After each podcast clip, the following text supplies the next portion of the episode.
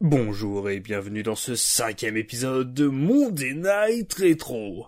Nous sommes le 15 février 1993 dans un Manhattan Center de New York City en feu pour accueillir les superstars de la WWF. Et il va y en avoir ce soir puisqu'on nous promet un 16-man over the ropes battle royal qui s'annonce assez intéressant avec des, mm, des vrais superstars. Hein. Ils nous ont pas mis des jobbers, ils nous ont mis des vrais superstars. On verra ça un peu plus tard. Au programme également Yokozuna, les Steiner Brothers et en main event Brutus, The Barber Beefcake versus The Million Dollar Man, Ted DiBiase.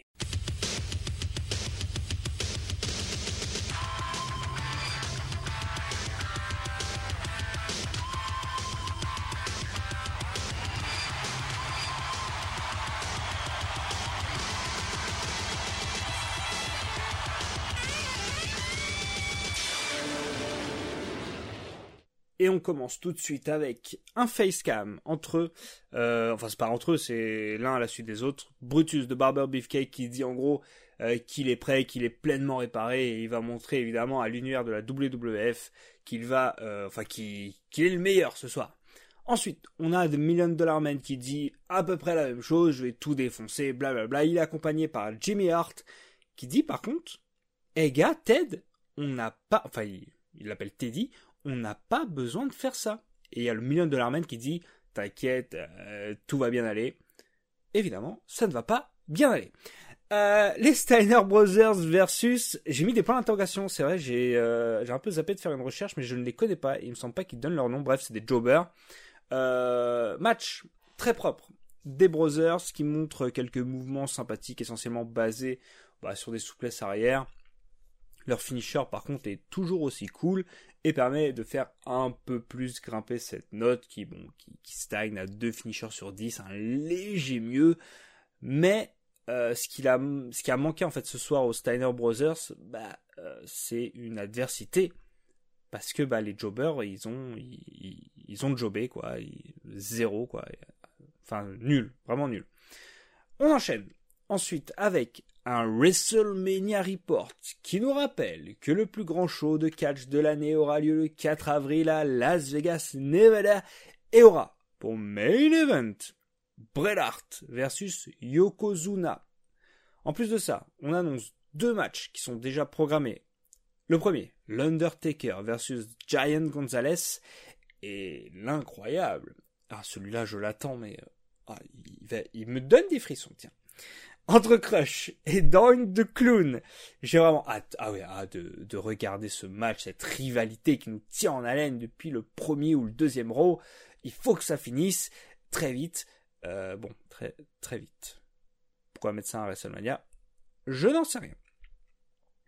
On enchaîne avec Yokozuna versus Ross Greenberg, que je ne connais pas du tout honnêtement. Alors j'étais un peu voir euh, sa fiche, euh, c'est un peu une, fiche Wikipédia qu'il a en fait, c'est une, euh, on appelle ça je crois, hein, c'est une fandom, un truc comme ça. C'est en gros c'est une fiche Wikipédia mais créée par des fans dans un, espèce de sous-ensemble Wikipédia-esque. C'est pas très français mais vous m'avez compris. donc Ross Greenberg, il a bah, comme particularité d'être un jobber, ok. Il a quand même perdu contre Yokozuna, donc oui, il va perdre ce soir, évidemment. Mais aussi, en 99, contre les Hardy Boys, il était en équipe avec une personne dont j'ai complètement oublié le nom, désolé. Mais il a perdu contre les Hardy Boys en 99 aussi. On revient à notre match Yokozuna, donc contre Ross Greenberg. C'est un match, évidemment, qui ne sert à rien, mais strictement à rien, si ce n'est euh, bah, montrer Yokozuna qu'il est là, il est présent toutes les semaines, le gars il détruit tout le monde, mais c'est que des jobbers. Par contre, on nous a remonté un truc assez intéressant. Je ne sais pas si vous vous souvenez, la semaine dernière, j'avais évoqué euh, un début de rivalité avec Jim Duggan, euh, où est-ce qu'il était au téléphone la semaine dernière en même temps que le combat de Yokozuna, et en gros il disait voilà qu'il voulait faire un match entre entre euh, donc lui l'américain et le japonais, donc faire une sorte de USA versus Japan. Euh, et bah figurez-vous que ce combat a eu lieu. Alors je m'attendais à ce qu'il ait lieu dans un Raw, ça aurait été super, mais en fait pas du tout. Il a eu lieu le 6 février dernier dans un WWF Superstar. Alors, je connaissais de nom cette émission, mais je l'ai jamais regardée. Et je m'y suis un peu intéressé à cette émission. Et figurez-vous qu'elle propose des cartes plutôt intéressantes, je trouve, de meilleure qualité pour le moment que les Monday Nitro, il n'y a pas à chier. Euh, un exemple tout bête, euh, Shawn Michaels en solo, ça fait très longtemps qu'on l'a pas vu. Bah, je crois qu'il était présent que le 1er février, enfin le 1er février, n'importe quoi, le 1er Monday Nitro. On l'a vu au Royal Rumble. Et puis c'est tout en fait. Et bah figurez-vous que c'est pas tout, parce que il est présent dans les WWF Superstars. Donc euh, j'ai pas tout regardé, mais peut-être. Alors je m'avance, je m'avance sûrement, mais euh, qui sait Peut-être qu'il y aura du review du WWF Superstar qui va traîner euh, incessamment sous peu. Ce n'est pas une promesse, mais euh, ça m'a un peu chauffé. Donc il faut que j'en regarde peut-être 2-3 histoire de voir si c'est vraiment intéressant de les reviewer ou pas. Mais sachez donc qu'il y a autre chose que Monday Nitro. Il existe donc WWF Superstar. Et en l'occurrence, le 6 février dernier, on a eu le droit à l'affrontement annoncé dans Monday Nitro de la semaine dernière entre Oxo Jing Duggan, l'américain, et Yokozuna, le japonais. Alors d'après ce que j'ai compris, le but c'était de faire tomber Yokozuna. Jim Duggan a fini par réussir, donc l'Amérique a gagné. Et eh ben, non, l'Amérique n'a pas gagné puisqu'à la fin Yokozuna a pris un peu plus de hit en lui et est devenu un peu plus il euh, qu'avant. Il a, il a pris un seau rempli de sel, je crois, enfin de la poudre ou de la farine, mais il me semble que c'était du sel. Il a balancé à la face de Jim Duggan à la fin du match lui a fait évidemment son finisher une fois, a mis le drapeau américain sur Jim Duggan, a refait son finisher une deuxième fois, bref, c'était euh, pour un combat qui a servi essentiellement à mettre un peu de hit sur Yokozuna, l'ancrer un peu plus dans euh, l'inverse de ce que peut être Bret C'est-à-dire que Bret en 93, clairement, c'est la, c'est le visage de la fédération. Bah là, j'ai l'impression qu'ils essayent de construire euh, Yokozuna comme étant le, le mauvais visage de la fédération, le heel parfait, si vous voulez. On a Bret qui est le face parfait. Bah là, ils essayent de créer un heel parfait pour, justement, en prévision du main event de WrestleMania 9, euh, bah, qui sera donc bah, le main event Bret versus Yokozuna pour le titre euh, champion du monde poids lourd de la WWF. À suite de ça, on a encore vu des images de WWF Superstar. Ben oui, non mais je vous dis, Superstar, il nous montre des trucs sympas. En fait, c'est des catcheurs qu'on voit dans les pay-per-view et qu'on voit pas à Monday Nitro. Puisque là, bah il y a Giant Gonzalez. Oui, Giant Gonzalez, le gars qui a mis une tannée à l'Undertaker au Royal Rumble. Et ben il, est dans WWF Superstar en fait le gars. Et il a, il a mis la misère à trois jobbers. Bon, c'était pas très intéressant. C'est évidemment pour, euh, pour essayer de construire... Euh, peut-être pas une feud avec l'Undertaker, mais montrer qu'il est ultra puissant et qu'il pourra tenir tête à une légende. Bien qu'en 93, est-ce que c'est déjà une légende? Il a déjà gagné le titre en 93, l'Undertaker? Bonne question. J'ai pas fait une recherche. Euh, je la ferai. Euh, j'aurai la réponse la semaine prochaine. Euh, quoi qu'il en soit, donc, il sera là. et donc, comme j'ai dit un peu avant, il y aura un match Giant Gonzalez contre l'Undertaker à WrestleMania 9. C'est pour ça hein, qu'on nous remonte ces images, c'est juste parce que bah, il faut préparer WrestleMania. Enfin, le retour du catch, puisqu'après 10 minutes de pub et de on nous remonte, place au 16-man Battle Royal. Et on nous a pas menti, puisque ce match, euh, bah il y a des vrais superstars, c'est pas que des jobbers. Alors j'ai reconnu Shawn Michaels, parce qu'il les cite pas, mais euh, j'ai reconnu Shawn Michaels, Razor Ramon, Tito Santana, Coco Beware, Typhoon, Tatanka, un mec avec un masque de Rosarch, je sais pas qui c'est, Bob Backlund, Kamala, Owen Hart, Damien Demento, Terry Taylor et euh, d'autres que je ne connais pas. Bon, euh, honnêtement, c'est le gros bordel, c'est le festival du botch, comme par exemple bah, le coup de pied de Damien Demento dans le dos de Coco Beware qui passe très loin de son dos. Enfin, je pense, puisque bah, il le sent pas et du coup, bah, Coco Beware ne se retourne pas pour commencer euh, une espèce de début de bagarre. Bon, c'était assez, euh, assez affligeant où tu vois bah, Damien Demento qui, qui reste figé un peu au milieu du ring pendant 2-3 secondes en mode merde, c'est pas retourné, je fais quoi? Il y a beaucoup d'ailleurs de situations où est-ce que tu. Enfin, si, si tu regardes pas l'action, tu t'intéresses aux catcheurs qui, qui sont un peu en stand-by, tu te rends compte qu'il y a pas mal de catcheurs pendant ce combat qui sont là et qui regardent et qui euh, bon bah je vais où, je fais quoi, ah, je sais pas trop. Euh. Dommage, un peu dommage. Aucun spot, donc c'est ce que j'ai noté, hein, aucun spot à se mettre sous la dent, si ce n'est la course-poursuite dans le public entre Rosarch, donc je l'ai appelé Rosarch, hein, je sais pas du tout s'il s'appelle comme ça, mais en tout cas je l'ai appelé comme ça. Rosarch, si vous n'avez pas la référence, c'est les Watchmen. Euh, enfin, c'est... Il s'appelle Rosarch dans les Watchmen? Enfin bref, il a, euh, il a, il a ce qu'on appelle le masque de Rosarch, donc c'est un masque qui change en fonction de ses humeurs, et euh, on est censé y interpréter des taches d'encre, chacun voit un peu ce qu'il veut, bref. Euh, donc il y a une course poursuite entre lui et Kamala. Entre lui et Kamala, où est-ce que j'en étais? Et ensuite pub. Au retour de la pub, bah, ils sont plus que 7 déjà. ils ont viré pas mal de monde pendant la pub. À savoir, Bob Backlund, qui on le rappelle, si vous n'avez pas écouté Sunday Noon Retro numéro 1 consacré au Royal Rumble 1993, a fait une excellente prestation avec plus d'une heure sur le ring. Il reste aussi Tatanka, Terry Taylor, Razor Ramon, Typhoon, Shawn Michaels et Tito Santana.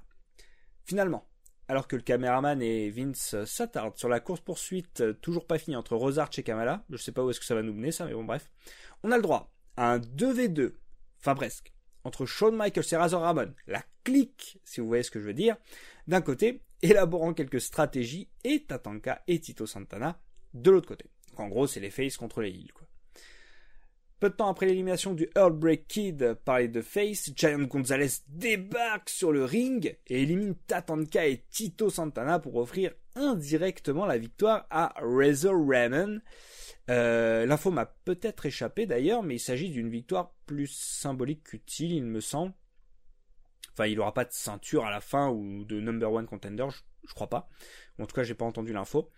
Deux finishers sur 10 pour cette bataille royale qui a apporté un peu de fraîcheur, mine de rien, à Monday Nitro. Mais malheureusement, bah, euh, trop de botch, c'est trop bâclé, trop, trop fouillis, il n'y a, pas de spot. Là où est-ce que par exemple, euh, la bataille royale bah, du Royal Rumble, encore heureux, était d'un autre niveau, clairement. Mais parce qu'il y avait des spots, il y avait de l'action à l'extérieur du ring, il se passait des trucs. Là, c'était juste euh, chiant.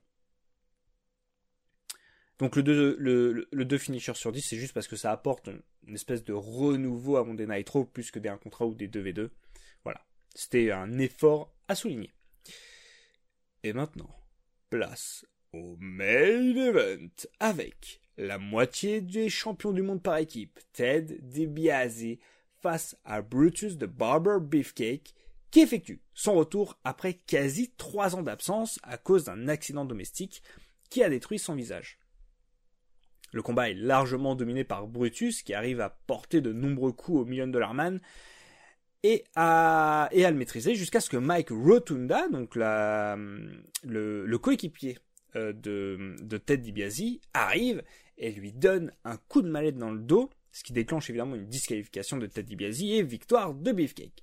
Mais les champions du monde par équipe n'en restent pas là, puisqu'ils se ruent sur le pauvre Brutus et lui donnent de nombreux coups, dans le lot, Jimmy Hart est, le moins salaud des trois, puisqu'il demande de s'arrêter, et c'est même de s'interposer quand ces deux champions organisent un coup de mallette dans la tête de Brutus. Mais Mike Rotunda dégage Jimmy Hart à l'extérieur du ring et assène un coup mais monstrueux en plein dans la face de Beefcake. Plutôt bien joué, d'ailleurs, puisque je pensais vraiment qu'il allait esquiver un peu comme d'habitude et ça allait être euh, Teddy Biasi qui allait se prendre le coup de mallette, mais pas du tout. Jimmy remonte et tente d'aider Brutus alors que l'équipe tentait d'organiser un second coup de mallette dans la tête. Le selling moment va un peu trop loin, je trouve, pour un simple coup dans la tête, puisqu'ils vont jusqu'à chercher un brancard pour le ramener en coulisses, avec une question qui reste en suspens. Son visage a-t-il de nouveau lâché et nécessite-t-il une nouvelle opération? Réponse la semaine prochaine, avec un gros plan sur une tache de sang présente sur le ring. 3 sur 10 pour... Alors, 3 sur 10, 3 finishers sur 10, pardon, pour cet angle, euh, plus que pour le match en lui-même, puisque ça peut amener, je pense, des choses plutôt intéressantes, d'autant plus qu'ils m'ont surpris en allant au bout de l'action. La semaine prochaine, la Monink sera de nouveau en action. On aura aussi un six-man tag team match entre Tatanka et les Nasty Boys versus Shawn Michaels et les Beverly et les Beverly Hills. Beverly Hills, ok, si tu veux. Et on aura aussi le droit au retour d'un gars pas trop connu, habillé en jaune et rouge, si vous voyez ce que je veux dire. Un Monday Nitro assez quelconque. D'autant plus qu'en faisant quelques recherches sur Jim Duggan versus Yokozuna, je me suis rendu compte que, le, WWF Superstar proposait euh, des meilleures cartes, ce que je disais un peu avant. À voir si un jour on les reviewera. C'est pas une promesse, mais peut-être. Je vais, me mater ça, je vais m'en mater 2-3, voir un peu ce que ça propose et euh, voir si c'est pertinent en fait euh, de, les reviewer. Après, c'est clair que s'ils commencent en fait à lancer des rivalités à Raw, les, les, les continuer à Superstar, revenir dessus à Raw, peut-être que ça deviendra pertinent de reviewer les superstars. On verra. J'ai bien aimé l'angle entre Brutus et la Money, et la Money Inc. J'ai du mal, décidément, qui devrait euh, prendre encore un peu d'ampleur la semaine prochaine, puisque et vous n'avez qu'à écouter, vous verrez. Merci d'avoir suivi jusqu'au bout cette review de Monday Night Raw. J'espère que vous avez apprécié. On commence à entrevoir un petit bout de WrestleMania et j'ai vraiment hâte d'y être, surtout que ça sonne le début également d'une autre branche bien connue des fans de catch, la ECW Hardcore TV, et peut-être qu'on les reviewera aussi. Ça c'est peut-être une promesse. Je dis ça, je dis rien. Quoi qu'il en soit, on se dit à la semaine prochaine pour l'épisode 6 de Monday Night Retro.